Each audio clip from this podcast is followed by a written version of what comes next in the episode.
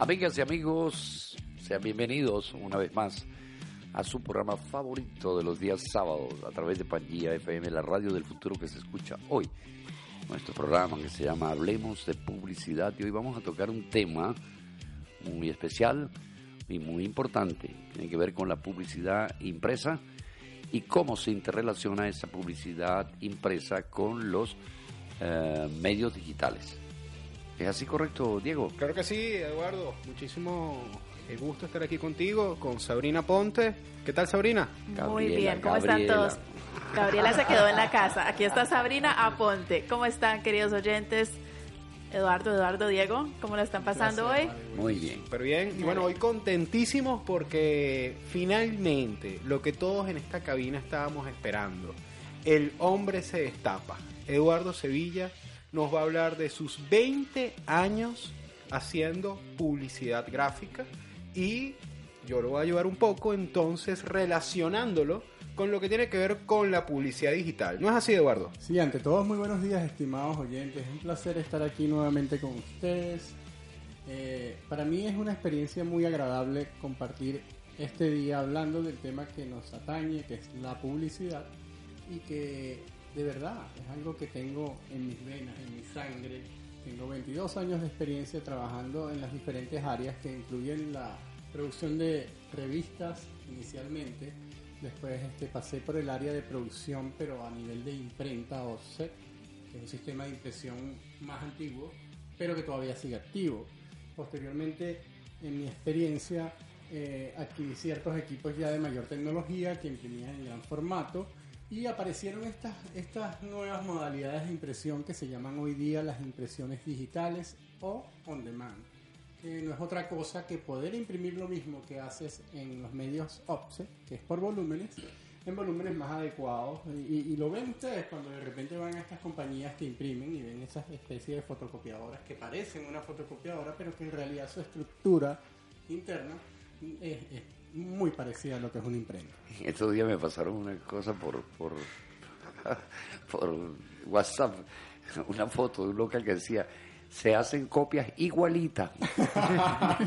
este, pintamos su casa a domicilio. Sí, fíjate que, que, que pintamos su casa a domicilio. Pintamos su casa muy a importante. domicilio. Bueno, cosas así muy divertidas. Bueno, recuerden, recuerden que este programa es cortesía también de Triofy, ¿no? De Creativity, Triofy, eh, que son ideas para sustentar su marca, sustentar, soportar tu marca. soportar tu marca. También eh, la gente de, de Humboldt University, que es una, una universidad online. Así me lo recordó mi querida Sabrina. Ah, online. Así es, se En puede hacer en entero. cualquier parte del mundo. Ellos, eh, exacto, ellos tienen un eslogan que navegamos juntos hacia el futuro. Así es. Entonces recuerden University, eh, Humboldt. Humboldt, Humboldt. University. Está también, queremos recordarle que a través de Pangía tiene usted aquí el, pro- el- la, la- la Academia de Locución que preside nuestro profe, el señor Edgar Paredes. Que por cierto se las recomiendo que la hagan no solo para el hecho de aprender a estar frente a los micrófonos, sino también para, para pararse en público, para dar un discurso, para atender clientes. Es, es algo que... Una experiencia de vida. Sí, Sí. sí, definitivamente. Y ahora tenemos también eh, los cursos de que nos dicta el señor Diego Calvo. ¿De qué color tenemos el pelo hoy? Bueno, ¿saben que fui a la piscina ayer Sí, y el cloro? verde. el- Me lo aclaró. me lo aclaró. Tengo que volver a pintármelo. tonitos verdes también. No tiene de color azul. Sí, sí, sí. Lo que pasa es que este, mi mamá es una guacharaca. definitivamente. Échale la culpa a la mamá. Entonces, estás con unos cursos de, dig- digitales de Correcto, Aprendo Marketing. Aprendo Marketing, dictamos un diplomado de marketing digital donde van a aprender todo lo que necesitan saber de, desde la A hasta la Z para poder empoderar sus negocios con las herramientas que nos provee el Internet y empezar a promocionar nuestros negocios por el Internet, que es el nuevo medio de comunicación. Indudablemente. Bueno, ya mencionamos Sabrina, Gabriela. Ay, no estaba bien la primera vez. Este, ya mencionamos nuestros anunciantes y vamos a prepararnos pues para enterarnos de ese mundo de los impresos, la publicidad y lo digital. Bueno, ¿verdad? aquí Eduardo empezó, eh, como todos los expertos, él ahora se, se montó en, eh, digamos, en la silla del experto y tengo que atajarlo. nuestro invitado, es sí, nuestro es nuestro invitado de hoy. Tengo que, Definitivamente. tengo que atajarlo igual que los atajo a todos. Ya le empezó con una serie de términos allí que offset, que impresión de gran formato, que imprenta digital. Vamos a ver poquito a poco cómo se va comiendo eso, ¿no? O sea, cuéntame una cosa, ¿qué es una offset? ¿Cómo funciona? ¿Para qué sirve? Este, mira, antes, antes que le pregunte, tú sabes que yo vi un rollo de papel toalé con la cara de Hugo Chávez. y yo me preguntaba cómo imprimen ese, ese, papel que es tan sensible, ¿verdad? Tan delicado, tan frágil. Yo he visto también, pero con la cara de Donald Trump. Así. Ese, ese sí me lo compro. Qué interesante eh, el comentario, porque justamente tratando de explicar un poco lo que es la impresión offset, nos encontramos con que esa impresión offset tiene dos sistemas básicamente por los cuales se produce un material impreso. El primero de ellos lo dicen, lo llaman en, castellano prensa plana, que no es otra cosa que la transmisión hoja por hoja, ¿verdad? De un tamaño, obviamente, tamaño pliego, que es un tamaño grande, eh, y la máquina succiona hoja por hoja lo que ustedes quieren que imprima, ¿verdad? Mientras que en el caso de, la cara de Donald Trump, eh, sería otra manera de imprimir, ¿verdad? que ya es otro dentro del OXE, sí, sí, ya es como por, por rollos, ¿ok? Y bueno, eh, es otra tecnología, pero forma parte de lo que es el sistema offset. Ahora, yo entiendo que el sistema offset es todo esto eh, que es para impresiones masivas, cuando uno quiere generar muchos volantes, mucho de algo. Eh, te voy a hacer una pregunta que de verdad, y ahorita vamos a aclarar el término ¿Todavía se usan fotolitos? ¿Uno manda a hacer fotolitos todavía? No, actualmente ya las máquinas vienen con, con, unos sistemas que se llaman FTP, que son producciones de planchas, porque, porque cuando tú vas a imprimir dentro de una maquinaria OXE, tú antes en el pasado hacías un fotolito que era un negativo de esa, de, esa, de esa idea que querías imprimir, y ese negativo a su vez se dividía en cuatro, que era lo que llamaban la separación de colores. Ajá, correcto. Esos colores son magenta, cian, amarillo y negro. Entonces tenías cuatro negativos y cuatro planchas, las cuales la máquina también iba leyendo, iba pasando el papel por cada plancha, agregando en cada uno de los pases el color que te acabo de decir, azul, amarillo, negro y, magenta. Y de esa combinación sale De esa combinación actualmente sale el full color. Ustedes lo ven en la impresora de la casa, en la impresora que usted tiene en su casa. Es verdad. Eh, observa que son cuatro colores, no sé si se han dado cuenta. Eso mismo, es el mismo principio que se manejaba en la imprenta OXE que por cierto está la prensa plana, que les decía, y está la rotativa, que la rotativa la identificas porque el tipo de material que usualmente imprimes es más delgado. Que son los periódicos. Que son los periódicos o son esos, ese, ese flyer que te llega a tu casa, que es más delgado el material, es como más ordinario, pero justamente porque se imprime por, una serie de rollos, no vienen papeles planos, por eso es que es diferencia lo que se llama prensa plana de la rotativa. Ahora mira, yo quiero eh, mandarle un saludo eh, a mi gran amigo, el señor de la ferretería. Volvemos a la ferretería. Porque yo sé que tuyo, de verdad, hay que ir a visitarlo una vez a la semana. Porque yo sé que el señor de la ferretería ahorita está eh, pensando, ajá, pero yo no entiendo. Mira, me volvieron, ahora, ahora me enredaron más. Me dijeron offset y yo pensaba que me iban a decir qué era. Y entonces ahora me preguntaron que por los fotolitos, que por la plancha, que por el FTP. Vamos a empezar por el comienzo. Yo quiero que eh, la gente se recuerde que esto es una imprenta. Y una imprenta es como lo que veíamos en, televisión, en las películas, que no es más que un sello gigante que se plasma sobre la hoja. ¿Cuál es la diferencia? Que ese sello ahora tiene varios colores y, tiene, y esos colores tienen diferentes matices. Entonces, básicamente eh, quería aclararlo porque cuando hablamos de plancha, estamos hablando de ese sello. ¿Y qué hacemos? Mezclamos cuatro sellos, el CMYK, cian, magenta, amarillo y negro. Los mezclamos todos en uno solo para que pues entonces se vea el full color que llaman. Ahora, te voy a hacer una pregunta, Eduardo. Ajá. ¿Todavía es negocio mandar a imprimir en blanco y negro? Yo me acuerdo que antes cuando uno se quería ahorrar unos reales, mandar a imprimir en blanco y negro y a veces hasta hacías tres colores. Sí, bueno, eso, eso depende obviamente. La impresión en blanco y negro sigue siendo algo del pasado, ¿ok? Hoy día ya no tiene mayor importancia porque las tecnologías nos han llevado a justamente que el sistema de planchas y el sistema digital te permiten imprimir a full color como blanco y negro y básicamente vas a usar la misma máquina, vas a usar el mismo tiempo máquina, entonces prácticamente es igual. El costo es el mismo. El costo viene a ser el Ahora, eh, eh, hay cosas en blanco y negro que son sensacionales. No, por Si- supuesto. Si le llegas a meter color, la chorreaste. Es hay cosas- evidente- hay cosas en blanco y negro es un que- tema de estilo, pero Sí. no de dinero. Sí, no de dinero. Es que Sí, antes, antes cuando tú querías ahorrar, tú mandabas a hacer en blanco y negro. Es verdad, sí. A veces incluso hacías la parte de adelante eh, a color y la parte de atrás en blanco y negro. Ajá. Ahora estoy entendiendo que eh, a nivel de costo no es significativo. Así que mi amigo de la ferretería, cuando usted manda a hacer su volante, ya no piensa ¿Cómo en se blanco y llama negro. tu amigo? Manolo se llama. Manolo. Manolo. Manolo. Manolo, Manolo. Manolo, un saludo. Manolo. Se te quiere mucho. A ver, ¿cómo, cómo están los clavos hoy? Bueno, entonces ya saben, por ahí ya vamos aclarando dudas. Ahora, yo tengo otra duda. Hablamos de, impres- de- impresiones offset e impresiones digitales. Entiendo que las digitales son para eh, cuando uno quiere hacer menor cantidad, ¿cierto? Sí, obviamente eh, en, la impresión regular, que es la offset, eh, la intención es imprimir cantidades que permitan, en, en cierta forma, mantener el costo de esa máquina. La máquina obviamente es mucho más grande, tiene mayor, eh, por lo general tiene un número de personal también mucho más alto y entonces no es conveniente en este tipo de maquinarias imprimir trabajos de cortos tirajes. Y entonces aparece en, el- en el- en la tecnología, se crean estas máquinas que vienen de la fotocopiadora regular y la gente de, que fabrica, Xerox, Canon, todas estas compañías, crearon un sistema que permitiera hacer lo mismo que hace una maquinaria offset grande en algo más pequeño y más reducido. Pero obviamente tiene sus limitantes, el tamaño también es más reducido, no es la misma hoja, vamos a decir. Medio pliego. Sí, no, ya viene a ser medio pliego. ¿Los flyers cómo se hacen? En pequeñitos se repite, se repite y después se corta. Sí, claro, tú haces una producción por, Ah. por, por cantidad.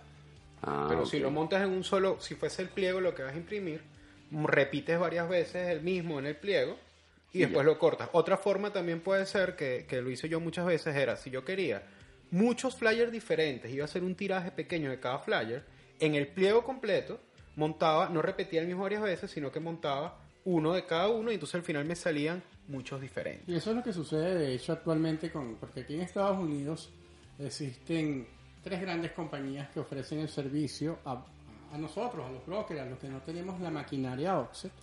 Eh, nos ofrecen un servicio a un precio bastante conveniente y nosotros eso lo revendemos a nuestros clientes. Entonces, ¿qué sucede? ¿Qué es lo que hacen ellos? El secreto no es otro, sino coleccionar de diferentes clientes unos artes. Y esos artes los montan, como dice Diego, en un mismo pliego. Y cuando hacen el tiraje, Ah, por claro. ejemplo, de unas business card, ellos imprimen 50 business card en el mismo tiraje. Y te venden a ti ese El mismo segmento, pliego. ¿Verdad? Del pliego. Pero excelente, excelente claro, idea. Tú, tú tienes un, un muy buen precio, ellos tienen un muy buen trabajo constante, ¿verdad? Porque trabajan con una serie de brokers. Y todos salimos Y ganando. todos, y todos ganamos, hasta el cliente, porque de hecho el, el producto business card aquí en los Estados Unidos es algo muy consumido y muy económico. Mm, Correcto. Ahora, yo tengo otra duda con respecto a la- al tema de la digital. Háblame de la calidad. La calidad en la imprenta digital es menor al final, el producto final. Cuando tú, por ejemplo, un- una persona que sabe de impresiones y sostienes en sus manos un producto de una imprenta digital y un producto offset, ¿se ve la diferencia? Sí, bueno, hay, uno- hay unos mecanismos que utilizamos nosotros los impresores que son cuenta hilos, que son como decirte una especie de lupita. Y en esa lupa tú puedes apreciar de una forma u otra la composición del color. Cuando tú te aproximas con la lupa al papel, vas a ver las diferentes tonalidades que cayeron de magenta o de cian o de amarillo o de negro en una impresión, mientras que en la digital, la digital no trabaja por puntos. La digital trabaja actualmente con toners y algunas muy especializadas trabajan con tinta y sin embargo tú ves la diferencia en- eh, justamente cuando, cuando aplicas estas técnicas Pero con el cuenta hilo. o, o si eres un conocedor, si has venido imprimiendo ah, constantemente, tú vas a notar una diferencia en, en que el material tiene otro brillo, tiene otra textura. Sin embargo, mm, la digital es superior. Ah, ok. Y Actualmente para el- la digital es superior. superior. Y para el público, para el público, digamos, común, eh, esto No, no... es- no, no, eso no es percibible por, por, por alguien que no esté metido en el, en el medio y entienda eso. Es como cuando tú ves una impresión, ¿verdad?, de tu casa en láser a color Y tú dices, oye, qué bonita, pero cuando agarras un flyer impreso a color, tú dices, oye, pero ¿cómo harán esto? Bueno, Sensiblemente superior Sí. la, la impresión en toner, eh, en- la impresión de tinta de impresora inyección a tinta. Luego tenemos la del, la del toner, pero doméstico. Doméstico, Y luego exacto. tenemos las imprentas digitales Que ofrecen algo bastante mejor. Yo tengo otra otra duda. Como se dan cuenta, yo vine lleno de dudas al sí, programa. ya nos dimos cuenta. Eh, Y eso que no pasó por la ferretería. Para nada. No le ¿Te preguntó a? Manolo que preguntó hoy. tiene que ver un poco eh, con los colores. Eh, todo el tiempo, eh, yo, yo, yo trabajé como diseñador gráfico muchísimos años, así fue como yo me conocí con Eduardo cuando era, Cuando era yo tenía pequeño, 10 años. cuando él tenía pelo. Pero bueno, yo también tenía pelo. Sí, yo creo que no puedo hablar mucho. Aquí de eso lo único que pobre soy yo. Definitivamente, Sabrina, Eduardo, una. Aquí tenemos a sobrar. Leones. Y eh, siempre el tema del color es un problema porque hay una diferencia entre el monitor, lo que tú ves en el monitor, el monitor funciona no con CMYK sino con RGB, que son colores basados en luz. Exacto. Lo que tú ves impreso y lo que tú ves impreso tiene otro problema.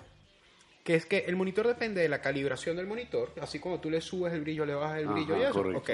Eso depende de la calibración del monitor. Pero por el otro lado, la impresora, sobre todo, eh, todas tienen, pero es mucho más específico, y quiero que Eduardo me lo explique, en el tema de las offset. Y cuando tú imprimes en offset, muchísimas veces el producto final, el color, va a ser tan fiel como el- la persona que manejó el offset la calibró. Entonces muchas veces a uno le entregan un trabajo y uno dice, oye, pero este no es el color de mi logo, esto es más oscuro o es más clarito. Pues, Ahora- eh, eh, disculpa, esa es una especialidad en cine y en televisión. Sí, por supuesto. Claro, por la colorización. En televisión hay una persona específicamente para calibrar el- la- la- los colores. Sí, claro. Porque de repente una cortina de color rojo, tú no sabes cómo está incidiendo ese reflejo. de- Bueno, y lo ves mucho, por ejemplo, cuando tienes un invitado en televisión, ¿verdad? Y anda con una camisa de cuadritos. Que Eso hace el efecto- cierto- el efecto sí, Moré se llama. Hace, hace cierto ruido. Es lo mismo en el caso de, de- de los productos impresos. La variación está primero en que eh, hay dos formas de, de visualizar este problema del color.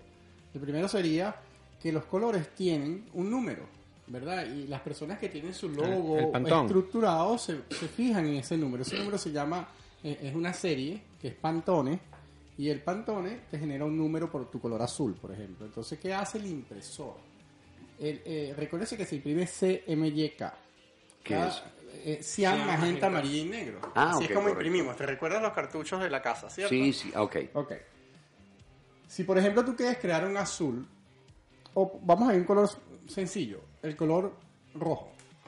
Entonces tú dices, bueno, ¿cuánto de cian tiene el rojo?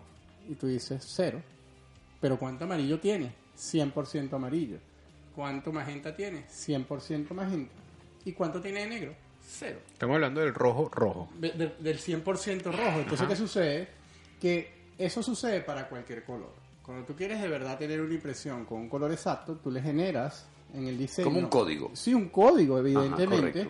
y ese código incluso se lo transfieres al impresor. Le dices, mira, mi color es el Pantone número tal. Exacto. Ahora, Entonces, él ya sabe con qué va a trabajar. ahora yo, yo quiero Pero eso en términos muy profesionales. yo quiero advertirle al señor de la ferretería que lo que está planteando Eduardo es un mundo ideal. Eh, tú pasas el, o sea, lo que ocurre en términos prácticos es que tú pasas el pantón y va a depender del obrero que está manejando la imprenta. Por supuesto. Que realmente eso sea fiel al pantón. Cuando tú quieres una fidelidad absoluta y tú quieres que el color, y aparte que son colores mucho más brillantes, resaltan mucho más, es más caro, pero tú utilizas lo que se llaman pantones directos. Sí, ¿no es color cierto? directo en impresión. ¿Cómo es eso? Bueno, tú sabes que eh, en, vamos al tema de la casa, con tus cuatro colores, ¿verdad? Tú compones el full color. Con los cuatro colores que tiene tu impresora de casa, compones lo que se llama el full color, ¿verdad? Pero en muchos casos, por ejemplo, en el caso del color plateado, supongamos que tú quieres imprimir algo en plateado. ¿Cuál sería la pregunta? ¿Cómo imprimo en plateado con amarillo, con magenta, con madre, azul y negro? Pero no Dios. lo vas a poder lograr. Entonces, las maquinarias Oxy trabajan con tintas. En realidad lo que hacen es que compran un galoncito de tinta dorada y sustituyen uno de esos colores, ¿verdad? Que generan el full color por ese color específico. Eso se llama impresión directa. ¿Me entiendes? Que ya estás trabajando con una tinta específica para darle ese tono. Entonces ahí no tú- depende del, impres- de- de- No. del, del obrero, porque la tinta ya es del color, no Ya tiene que color lograrla a través de una mezcla. Ya fue mezclada anteriormente Claro, claro, con ese claro. único propósito. Funciona, el, me- el ejemplo más, más, más resaltante es buenísimo ejemplo, el dorado, el plateado, que son Sí, colores, son colores muy imposibles específicos. de Pero lograr. Incluso en colores como un azul, un Exacto. amarillo, un negro, incluso un negro. Fíjate tú, hay pantones para Es que, es que los pantones se registran. Tú como marca La puedes, puedes registrar un color. Sí, el rojo supuesto. Ferrari, por ejemplo, Eso es un es color un registrado. color. Pero fíjate algo que interesante, tú- eh, eh, eh, para que tengan idea los oyentes de lo que es un pantone, ustedes cuando van a, a Home Depot o a una tienda de pinturas de casa, ustedes se encuentran que le entregan un papelito que tiene varias distintas tonalidades de un azul y te, y te dicen escógelo. Y cuando tú lo escoges, el que va a hacer la tinta se Que fija en unos números. Exacto, sí, señor. Y créeme que los números son cian, amarillo, magenta y negro. Los mismos que componen el color normal de la imprenta. Ah, ok, ok. ¿Ves? Entonces esa mezcla en función de cada cantidad de tinta te genera el color de tu pintura. De hecho, Pantone es una empresa. Y ellos, ellos son la empresa del color. Es increíble. Ellos todos los años seleccionan un color del año y están creando constantemente nuevos colores. Porque los colores se crean, to- evolucionan todos los Sí, años y se crean claro. colores nuevos que no existían Y- y- antes. Y fíjate tú, Diego, el, el Pantone es tan bravo que trabaja, por ejemplo, hay pantones para plásticos, hay pantones para aplicaciones en telas, pantones para aplicaciones offset. Que, que- O sea, que te iba a hacer una pregunta. Esta, esta nueva propuesta de impresión en eso de material que tú lo colocas en un vidrio, desde una posición frente a él, no ves hacia adentro, que lo tiene la verdad, y a la inversa tú ves hacia afuera. ¿Verdad? Eso, sí, sí. O sea, Eso es una maravilla. Eso, eso ya es pasando de lo que estábamos hablando ahorita. En este ¿Cómo logran momento. eso? Sí, fíjate.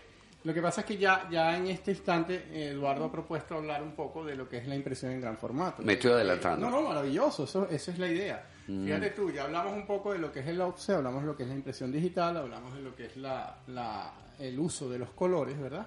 Y ahora vamos a ver un poco de qué se trata eso del gran formato. O sea, el gran formato no es otra cosa que impresiones en unos tamaños que van desde 54 pulgadas de ancho, más o menos un metro 37. De ahí en adelante llega hasta 5 metros, ¿verdad? Y en- Wow. en- en ese panorama tú dices, bueno, pero ¿cómo pueden imprimir este camión? Ajá. Bueno, visualmente es imposible hacerlo en papel, ¿verdad? Con hojitas cartas, dices tú. Eh, Sería imposible, ¿verdad? Como lo hacía uno cuando era pequeño, que armaba una cartelera de hojitas en hojitas. No, Ah. obviamente, obviamente eh, existe la maquinaria que son los plotters de impresión, que vienen en diferentes tamaños, pero usualmente todos son grandes, ¿ok? Y nos permiten imprimir en materiales que vienen por rollos y que tienen diferentes características. Te voy a dar un ejemplo. Por ejemplo, tú podrías imprimir un canvas para simular un lienzo de un artista plástico y tú lo imprimes en un material que es exactamente igual al lienzo que ellos utilizan. ¿Entiendes? Y tienes un cuadro maravilloso hecho en gran formato. Pero de la misma manera, también tienes la impresión en vinilos. Y los vinilos vienen en varias características. Vienen vinilos para vidrios, vinilos transparentes, vinilos blancos y vinilos, que es el que menciona Eduardo, que es micro perforado. Ajá. Ahí ¿Qué es que- sucede? Exacto. Que por, eh, cuando tú abres un vinil micro perforado, por el frente es blanco y en él aplicas la tinta que queda full color, ¿verdad? Pero cuando lo despegas, por detrás es negro. Entonces, fíjate tú, él trabaja con la siguiente condición. La luz del sol, ¿verdad? Porque este vinil se, se instala usualmente en los vidrios de los locales comerciales, que ustedes lo ven aquí mucho en Miami. Y los automóviles. Sí, también en los automóviles, porque es permisible para tú poder seguir viendo a los vehículos, sobre todo en el vidrio de atrás. Pero te permite, fíjate tú, que cuando tú te aproximas a la, a la vidriera de una tienda, tú veas un material impreso, una publicidad, pero la persona que está adentro te ve perfectamente hacia afuera, como si no estuviera nada impreso. Ah, esa- esa ¿Y era- qué con- eso- pe- pero lo interesante es que consiste en que la luz del sol es muchísimo más brillante que la luz de tu oficina. ¿Cierto? Ah, claro, ajá. Entonces, donde haya más luz, tú vas a ver el gráfico. Entonces, quiere decir que en el día tú vas a observar una publicidad impresa en esos vidrios, pero en la noche, cuando tú prendes la luz de tu oficina, es una vitrina. Todo el mundo te ve. Ah, Hace, ok, hace el efecto ok. contrario, porque es donde haya más luz. ¿Me comprendes? Bien Ah, interesante. ok. Ese material Sí, es sumamente utilizado aquí en Miami. Sí, sí, en, en automóviles he visto En muchísimo. automóviles, en las tiendas. Mm, ahorita hay cierta permisología que está regulando un poco este uso a un 30% del tamaño de tus vidrios. Yo no creo que bueno que lo sepan, estimados oyentes, o sea, ya no puedes imprimir El vidrio es- entero. el vidrio entero o los vidrios enteros. ¿Y por tienes- qué? Bueno, no sabemos. Eh, esa es una de las preguntas de las 10.000 dólares. ¿Ese qué, ese qué es? ¿El condado de Miami-Dade? En Miami-Dade Broward actualmente han impuesto unas regulaciones en las cuales a las tiendas que tengan el 100% de sus vidrios cubiertos con material microperforado los multan con 500 dólares. Saludo al alcalde. Un saludo también a la gente de Miami-Dade y le agradecemos todo el apoyo que da la industria gráfica. Y un saludo a Manolo, que te tenemos pendiente. Entonces, fíjense, bueno, por ahí van los tiros. ¿Qué les parece? Ahora, fíjate que eh, todo esto de las impresiones de gran formato y de los tipos de impresiones, yo creo que tienen eh, otra vez para, para el oyente una implicación práctica muy importante.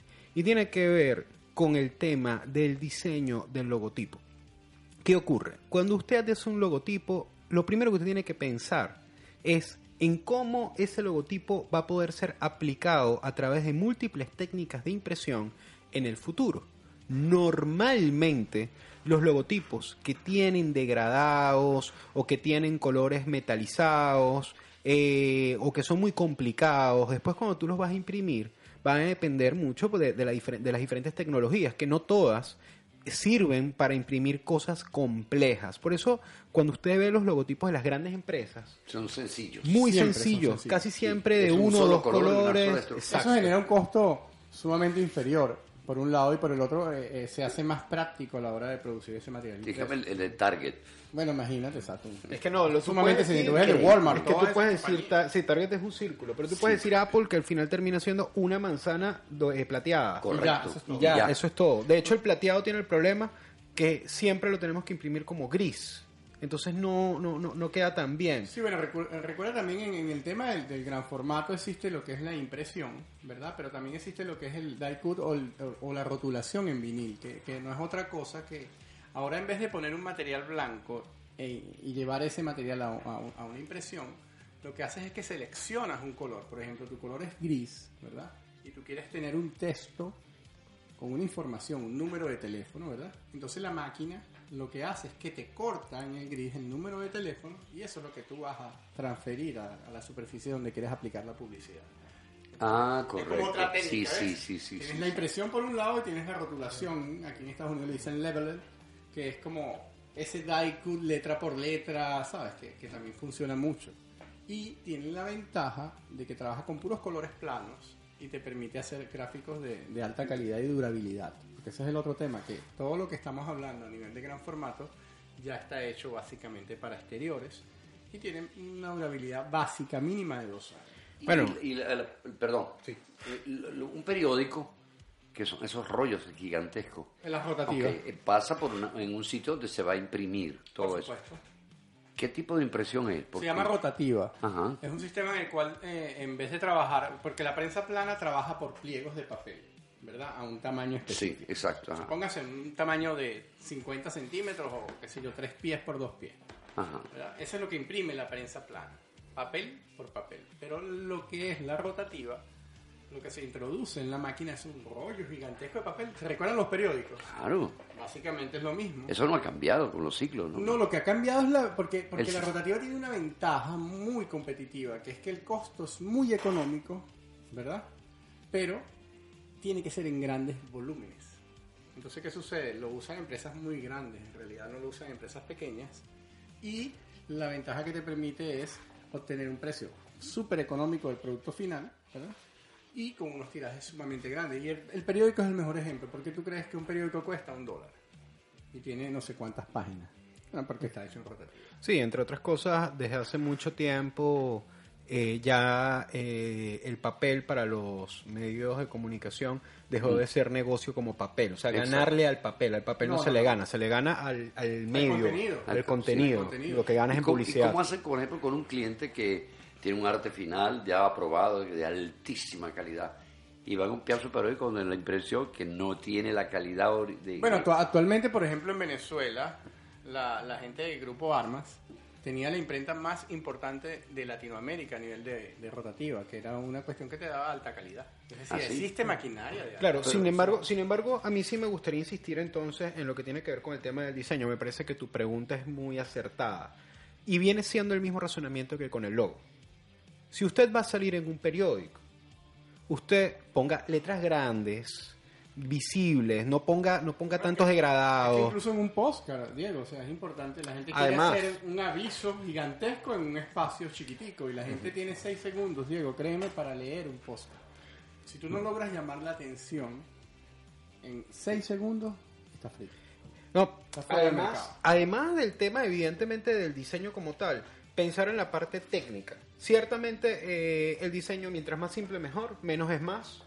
Eh, eso eso, sí, eso señor. es, una, es, una, es una básica del diseño, de la arquitectura, de, de, de- de- Actualmente es de así, todo.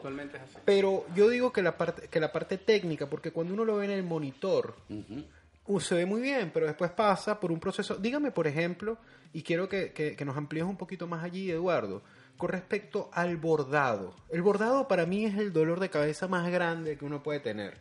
O sea, la gente, uno de los logos que me parece más, eh, de las empresas grandes, que me parece más, digamos, difícil y, y- y que no entiendo el por qué no, no había un- una cabeza detrás que lo pensara, es el logo de Movistar. El logo de Wow, Movistar es un logo en increíblemente. 3D, todo raro que... Yo nunca he visto un Movistar, un logo de Movistar en bordado que luzca.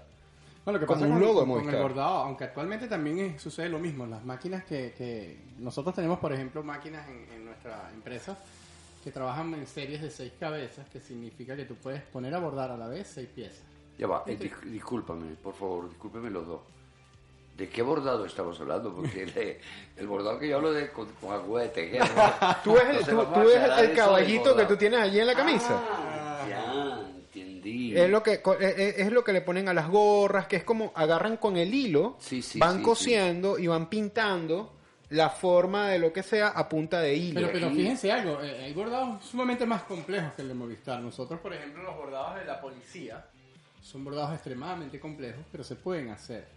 ¿De qué depende todo esto? Bueno, el diseño gráfico es definitivo, porque la máquina va a bordar lo que tú diseñes. Y si lo diseñas bien y haces un buen, un buen trabajo en cuanto a esto, créeme que te va a quedar bien. Pero lo que decía Diego a nivel de costo sí es importante. No es lo mismo bordar un logo con dos colores que bordar un logo con degradés de 30 colores. En este caso, se- eso te va a costar terrible. 30 veces. Sí, más. sí. Y, y al final eh, No no, se ve bonito, no, No, no, se ve bonito, no se ve bonito. Como caprichoso eso. Yo de- prefiero, yo prefiero un, un- un- un- un bordado simple a un solo color o a dos colores que de lejos se vea, se entienda, eh, sí, y la gente, y, y- y causa el efecto que, que algo que hay que verlo con cuenta hilos. Exactamente. Entonces, eso, eso pues es muy importante que, que el oyente se lo lleve. Otra cosa que, que, bueno, que les prometimos es que íbamos a empezar a relacionar entonces todo este mundo físico de las impresiones y cómo eso tiene un espejo y cómo eso se relaciona en el mundo digital. Porque hoy en día, pues sabemos que eh, las pantallas se ¿no? de los monitores, de los celulares, es que, es que, es que es- son las pantallas, las pantallas del iPad, las pantallas del celular, las pantallas de la televisión, Que son susceptibles de, de variables. que son, y sí, y se convierten en, en- en un medio de comunicación fundamental en el cual también hay que pensar, pero se vuelve sumamente poderoso cuando tú los mezclas. Por eso es que una de las cosas que siempre tenemos que hacer es colocar en todo lo que vayamos a imprimir nuestras redes sociales. Por ejemplo, una- un, consejo ideal es que sus redes se llamen igual. O sea, que el nombre de sus redes sea el mismo, idéntico para todas. ¿Para qué? Para no perder espacio de impresión dando las diferentes redes sociales. No es lo mismo que... No es lo mismo que yo te diga, mi Twitter, mi Facebook y mi Instagram es arroba aprendo piso marketing. A que yo te diga, métete en Twitter en yo no sé qué, métete en Sí. Instagram, es igual pero con un 1. Y el otro termina en guion bajo. Por favor, nunca le pongan guion bajo al final a ningún username, se los ruego. Por favor, señor de la ferretería, ponga ferretería y no le ponga guion bajo al final. ¿Y eso por qué, Diego? Primero, una cosa fundamental es que los links en Internet salen siempre subrayados. Ah, es verdad. es Entonces, verdad. el guion bajo y el subrayado tienden a pegarse y no se leen. no lo ves, no lo ves, no, lo ves. que sí. Esa es una, es una de las razones fundamentales. Pero otra de las razones es que realmente es estéticamente inaceptable. Es desagradable. Es desagradable, eso no se ve bien. La- se nota leguas. La idea no es que el cliente se dé cuenta que usted estaba buscando un username Y no y no lo consiguió. Y entonces improvisó. La idea es que sea algo estético y que se vea de una vez creado por la marca. Un consejo que yo siempre doy es ir al nombre de superhéroe. ¿Cómo es, ¿Cómo el es nombre? eso? Ajá, ¿Cómo es el nombre de superhéroe? Digamos que tú vas a abrirte tu cuenta de tu marca personal, Eduardo. Entonces, Eduardo Sevilla, arroba Eduardo Sevilla en Instagram. Ajá. Y ya está tomada. digamos, ya de- por ejemplo, en mi caso, eh, existen dos Diego Calvo en el mundo. Yo y un jugador de fútbol de la selección absoluta de Costa Rica. Me Ah. imagina lo difícil que es para mí resaltar en los diferentes medios sociales donde el tipo está metiendo goles todo el tiempo. Y yo, no- yo no he metido un gol ni en el colegio. Entonces, eh, tú vas al nombre de superhéroe que es, en vez de Eduardo Sevilla, tú pones eh, D-T-H-E Eduardo Sevilla. El Eduardo Sevilla sería en Ah, español. eh, ok, entiendo, entiendo. Eh, ese nombre de superhéroe es una de las opciones que tenemos para Que se vea bien. para los usuarios, es como decir el original, pero no lo dices. El Eduardo Sí, Sevilla. como- como- Queda muy que- queda, que- que- queda muy elegante y la gente no se da cuenta. Exacto, el oficial, exacto. La gente Eduardo Sevilla, el oficial. y la gente no, no se da cuenta eh, pues de que lo que pasó era que el nombre ya estaba tomado. Eh, luego, no utilicen nunca el guion bajo, utilicen el mismo, eh, mismo username para todas las redes sociales para que no pierdan espacio de impresión. Sí, pues solamente tendrías que colocar el logotipo de Instagram, el de Facebook, el de Twitter y cualquier otra red y pones el nombre de la red. No tienes que escribirlo tantas veces como sea posible según la cantidad de redes que hay ahorita, que me imagino digo que son un montón. Bueno, eh, lo que pasa es que también ahí tienes que ver qué red social vas a utilizar. Hay gente que le gusta, que, que siente que más, que más es mejor y no, menos es más. Entonces se van a abrir. Está bien que reserven el nombre, pero se van a abrir sus redes sociales y entonces abren cuenta en Tumblr, en Snapchat, en no manejan, SoundCloud. En, y tú dices, oye, pero ¿cómo tú vas a hacer para manejar todos esos medios al mismo tiempo? Cada una de las redes sociales es un medio de comunicación. Quitan tiempo también. Claro, porque es un medio de comunicación que tienes que administrar. Dedicarle Dedicarte, tiempo, horas, entonces- o poner a alguien a hacerlo también. Entonces usted, más, si, más dinero si también. quiere reserve el nombre para que lo tenga reservado y cuando usted tenga la posibilidad de empezar a manejar una nueva y, asumir ese proyecto, porque es un proyecto de abrir una nueva red social, usted ya lo tenga reservado, pero eh, solamente ponga en el impreso la red social que de verdad usted maneja y usted utiliza. Pero es importante, fíjate, que, analizando un poco la mezcla de los dos tipos, o sea, haciendo esa configuración entre lo que son los medios impresos y los medios digitales, hay que tomar en cuenta algo. Una cosa es lo que tú proyectas a través de, medios digitales y otra cosa es lo que tú imprimes. Definitivamente son variables completamente opuestas. Es decir, en cuanto a colores y desarrollo, cómo se hacen, son cosas distintas. De hecho, por ejemplo, tú, por ejemplo, para hacer una publicación en Instagram, tú trabajas con fotos en baja resolución o, o cierta y determinada resolución que te permitan subirlas y leerlas en forma rápida, mientras que en el lado impreso es todo lo contrario, necesitas fotos en muy alta resolución para que se vean excelentes. ¿ves? Entonces, Ah, hay, hay un manejo que los clientes a veces no entienden. Fíjate que te llegan con, aquí tengo una foto, puedes hacerme un impreso y resulta que esa foto la bajaron de Instagram y esa foto está completamente en baja resolución. ¿Te ha pasado? Oye, Eduardo, ese tema me encanta eh, y también tengo muchas dudas.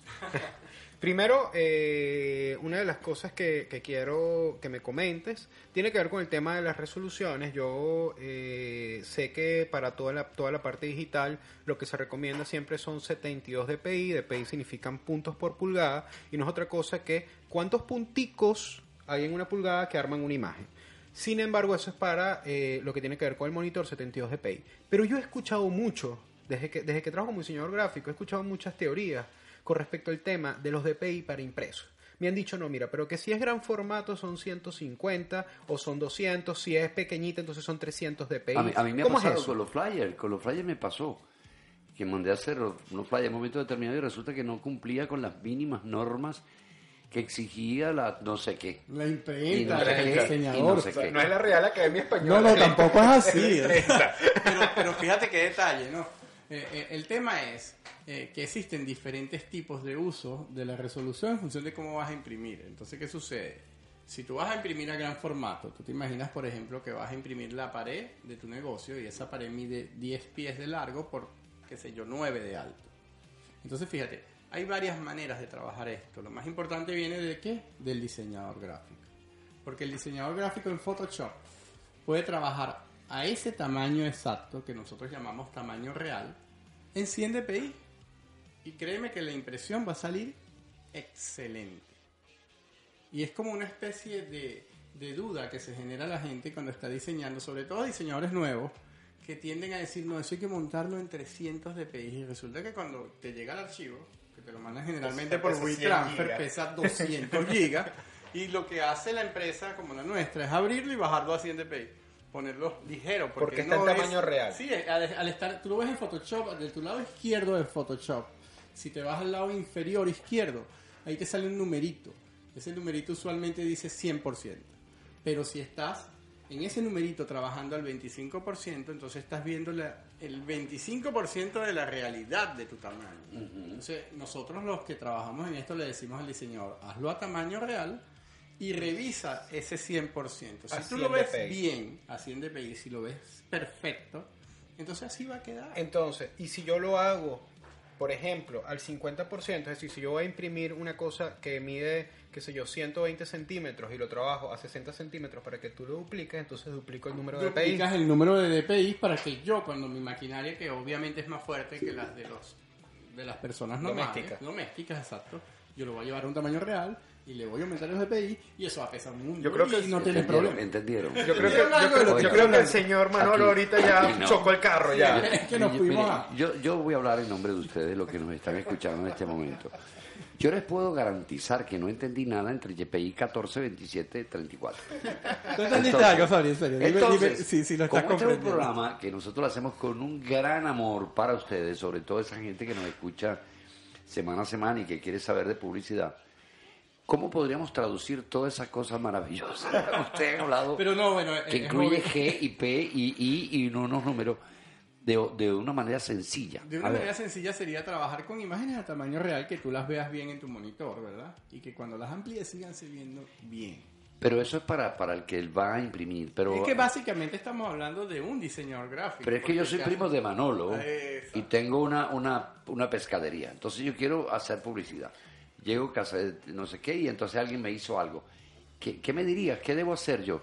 Yo te sugiero que siempre contrates personas que sepan su trabajo. O A sea, búscate, una, búscate un Creativity 305, búscate a un Aprendo Marketing, búscate una compañía No que te Exacto. puede asesorar en eso, porque no te vas a poner tú a investigar hoy día que es un DPI. Sin embargo, sin embargo, yo creo que, que sí hay una manera eh, sencilla de explicarlo para que por lo menos se lleven la idea ¿no? de qué estamos diciendo aquí. Ajá. Independientemente de que tú sepas, tú contratas a alguien que sabes, pero vienes armado tú de una vez con el conocimiento.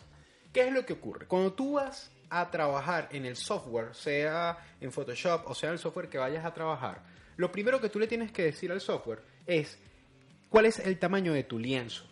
Porque tú puedes trabajar en una Mesa de estampilla, mesa de trabajo en, en- en Illustrator y creo que en, creo que en Photoshop le llaman lienzo.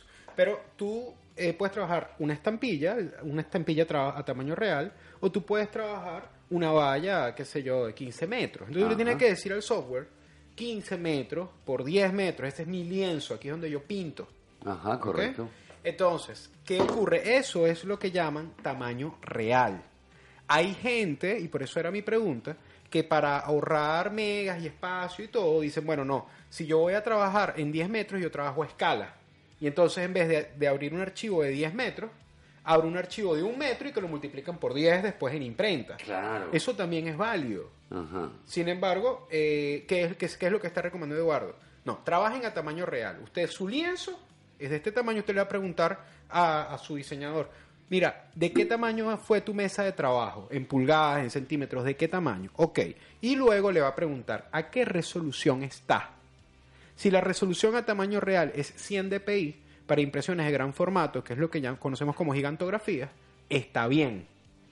Sí, no tienen que exagerar, o sea, en definitivas cuentas esto es un término muy, muy, muy usado en la industria gráfica, ¿verdad? Muchos de ustedes yo sé que lo conocen, otros no lo conocen. Lo importante siempre es que eh, busquen profesionales, porque definitivamente el área del diseño gráfico es bien compleja. A eso, era, a eso quería ir. Eh, eh, de Que- verdad que se las sí, trae. o sea. Sí, de repente uno ve por, por, por todos lados, vaya, no sé qué, ves una revista, ves, Fíjate, por tiene- ejemplo, hay un, detalle, hay un detalle bien importante y quiero que lo consideren los oyentes, que, que me, me pasa a diario. Hay unas aplicaciones que se bajan en el teléfono que dicen que hagas tu logo por 5 dólares. Y maravilloso. Te hacen un logo por 5 dólares que solo te sirve para que lo veas en el teléfono. Sí. Es decir, tú lo vas a ver bellísimo en un tamaño que no pasa de una pulgada por tamaño una de la pulgada. pantalla del teléfono. ¿Entiendes? Toma tu logo. Pero cuando vienen ellos y me dicen a mí, mira, eh, tengo este logo, quiero que me hagas un magneto para el vehículo. Y un magneto no es nada del otro mundo, es algo pequeño, dos pies por uno. Y tú le dices, mira hermano, maravilloso, eh, el costo por redibujarte el logo son 90 dólares. Tienes que volverlo a vectorizar, tienes que volverlo a hacer. Tienes que volverlo a dibujar. A dibujar. Vectorizar no es otra cosa que dibujar, vamos a decirlo así, a lápiz, pero en pantalla. Ajá. ¿Entiendes? Tienes que volver a ¿Sabes hacerlo. qué sucede? Que la gente está invirtiendo sus 5 dólares y está obteniendo algo que solo le sirve para el teléfono. Que no Aparte que pasa de normalmente- ser un boceto. Ah, que, no, y que, y que si Y por lo qué menos... lindo, que es lo peor que a veces son complejos, entonces mientras más complejos cuando llegan a la industria gráfica y quieren hacer de verdad un business card, Diego, No le funciona. tienen que pagar 90, 100 dólares por hacer eso. Ahora te digo una Lo cosa, es que ya les y qué es lo peor, y qué es lo peor, porque todavía si fuesen válidos como bocetos. Pero esos logos de 5 dólares normalmente es un refrito de otro logo Además. con una rayita cambiada, un colorcito cambiado, lo que sea. Que tú lo mencionaste en un programa. Lo barato sale caro. Sí, señor. No, no, pero es importante que lo consideren, de verdad que a veces es preferible ir a una empresa y pedir un descuento porque no tienen suficiente dinero para pagar. Un logo vale 400 dólares, 300 dólares, eso es lo estándar del mercado. No los tienes, negocia. O, o págalo por partes, no hay problema. Pero nunca vayas a la aplicación que lo hice aquí, me costó 5 dólares, porque créeme que cuando llegas a imprimirlo, nosotros lo primero que decimos, lamentablemente señora, se lo demuestro, es el logo. No sé. El mismo caso para cuando lo hace usted mismo en Paint. ¿Sí? Bueno, claro, Olvídese de en Word, diseñar olvídese- en Word, olvídese diseñar de- en PowerPoint. Sí, no olvídese es- de- nunca en no su vida, nunca en su vida ponga un word art en su logo, por favor. Eso no funciona. Ni, ni sabía que la gente todavía hacía eso. Yo creo que a la edad de 10 años, una tarea para el Pero colegio. es que actualmente A mí se me hace. toca. Pero en esta área tan profesional, les recomiendo que no y que aprendan aquí de nuestros expertos. Y por lo tanto, vamos a seguir con nuestro experto Diego Calvo, que nos va a enseñar un poquito más de las redes sociales. En Hablemos de Publicidad, te decimos por qué tus redes sociales apestan. Ok, bienvenidos a su segmento favorito, ¿por qué tus redes sociales apestan? Y hoy vamos a aprender cómo relacionar las, todas las cuestiones que imprimimos, todas estas cosas impresas con el mundo digital. Y existen varias técnicas que se aplican muy fácilmente y que están muy de moda. Puede ser una cosa muy innovadora para sus diferentes impresiones, para, para sus diferentes negocios. La primera tecnología de las que les quiero hablar tiene que ver con el código QR. ¿Qué es el código QR? El código QR no es otra cosa como un código de barras. Cuando usted va al supermercado y usted pasa el producto por la lectora del código de barras, el código de barras no, no refleja un número. El código QR, en vez de tener barritas, tiene cuadritos y por lo tanto tiene la posibilidad de simbolizar más información.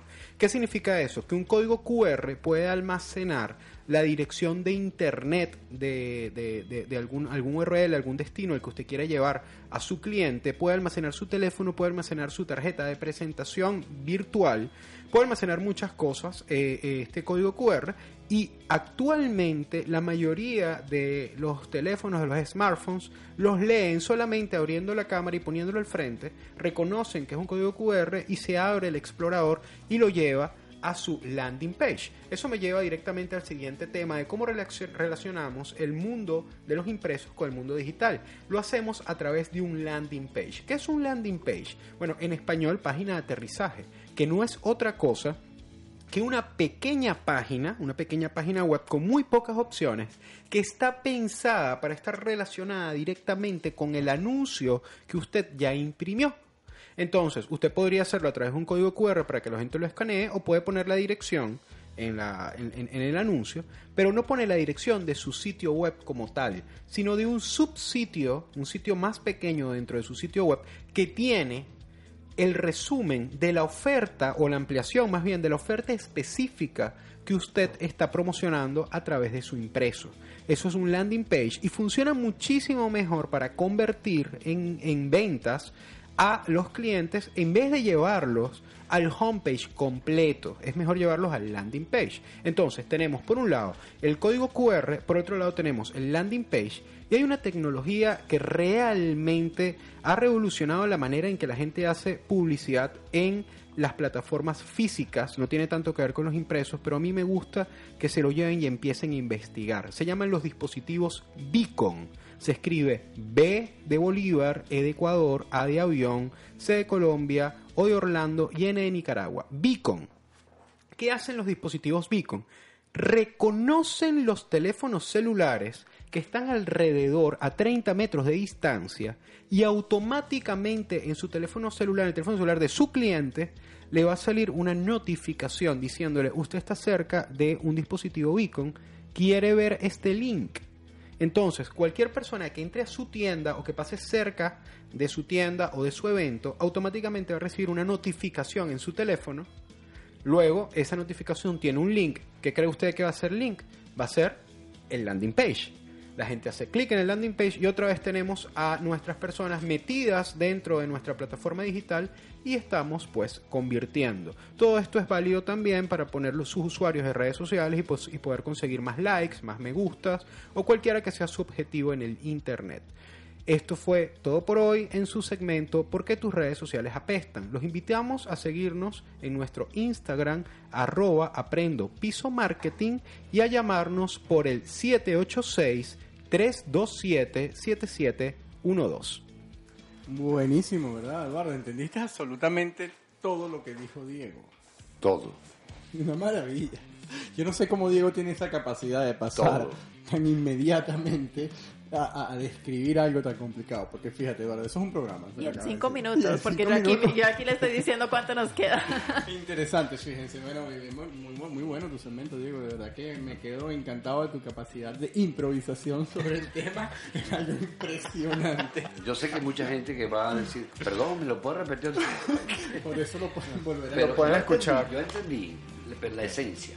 Ok. Pero es muy, es muy interesante eso. Busquen de que- código que QR. tú pases por un local y... y- Oye, vale, sí, y eso es una realidad, fíjate. Ahí, ahí, eh, Diego el otro día conversando con él me explicaba, por ejemplo, que tú puedes tener dentro de, la, de los servicios que ofrece Aprendo Marketing la posibilidad de que si tu cliente está conectado a la red Wi-Fi eh, y él pasa cerca de tu restaurante, tú le puedas comunicar a él que comió la última vez que vino y que le sugieres que coma hoy. Eso es Wow, una maravilla. wow. Porque el celular, eh, el dispositivo móvil, tiene, tiene una cosa que se llama email, que es, digamos, la, el serial del teléfono, que es como La el número de IP, cédula. Sí, es el serial. El email es el serial del teléfono. Entonces, una vez que tú captas ese numerito, entonces ya tú sabes que ese teléfono estuvo allí. Y si ese teléfono es Eduardo Serrano, yo sé que Eduardo, que Eduardo Serrano estuvo allí, por lo tanto yo sé que comió Eduardo. Ah, Es increíble, es increíble. Y eso es parte, fíjate, de todo cómo ha evolucionado a nivel de los medios digitales. Este, eh, ¿Esto lo repetimos al final? Sí, ok. Ustedes usted hagan que no oyeron nada. Le estoy diciendo a Sabrina, mire, estoy que te lo veo. Yo no sabía Eso para es- dónde iba. No, es una manera de invitarlos a ustedes que se sientan aquí en la cabina. Claro, de vale, transmisión. un Porque sí, porque esto está lleno de una gran, de un gran tecnicismo cuando tiene que ver Wow. cosas así tan técnicas, tan específicas, tan científicas y todo el relajo que podemos hablar aquí desde acá. Señores, esto estuvo ya, cuéntame, ya digamos al final, sí, ¿no? Sí. Ah. Ah, maravilloso. Gracias a la gente de eh, Humboldt University, gracias a la gente de Creativity 305 y gracias a la gente de, de Pangea, la gente de el- los cursos de locución del profesor Edgar No se los pierdan. Paredes.